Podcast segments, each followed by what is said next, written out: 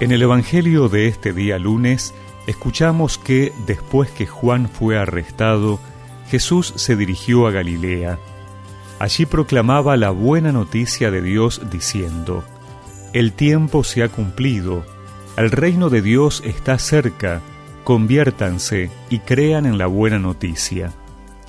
Mientras iba por la orilla del mar de Galilea, vio a Simón y a su hermano Andrés que echaban las redes en el agua porque eran pescadores.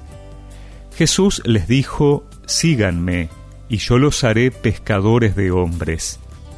Inmediatamente ellos dejaron sus redes y lo siguieron. Y avanzando un poco vio a Santiago, hijo de Zebedeo, y a su hermano Juan, que estaban también en su barca arreglando las redes.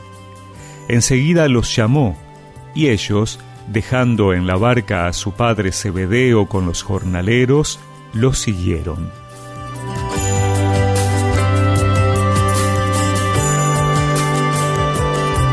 Iniciamos hoy el tiempo ordinario y durante nueve semanas escucharemos el Evangelio de Marcos, el más antiguo y el más breve.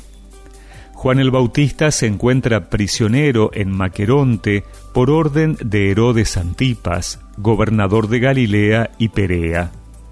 El testimonio de vida de Juan y las denuncias que hizo de los abusos de la corte trajeron como consecuencia su detención y posterior muerte.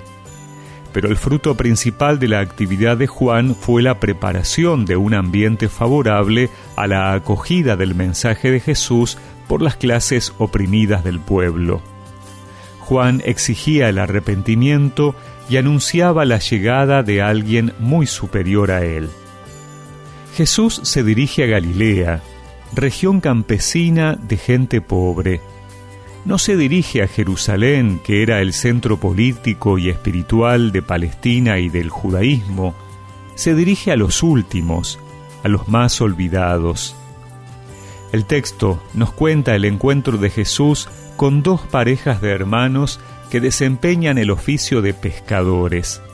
Son gente humilde y campesina, que sin embargo se van con Jesús, viendo en él al hombre esperado que liberaría al pueblo de sus dominadores, y comienzan este caminar juntos en el anuncio del reino de Dios. Nosotros pensamos a veces que la solución es cambiar a los poderosos, y así se arreglarán los problemas del pueblo.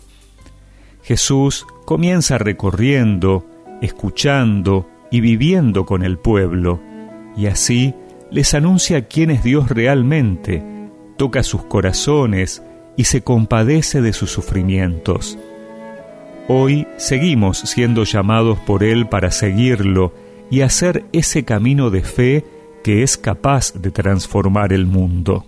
Tú has venido a la orilla, no has buscado ni a sabios ni a ricos, tan solo quieres que yo te siga.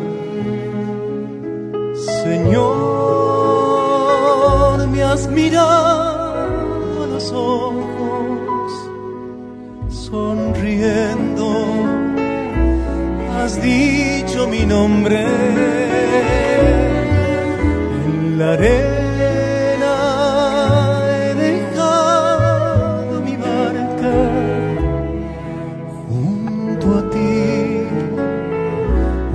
Otro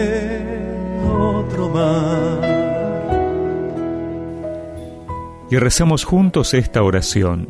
Señor, que me llamas a seguirte, haz de mí un discípulo capaz de aprender de ti e imitarte en mi vida. Amén. Y que la bendición de Dios Todopoderoso, del Padre, del Hijo y del Espíritu Santo los acompañe siempre.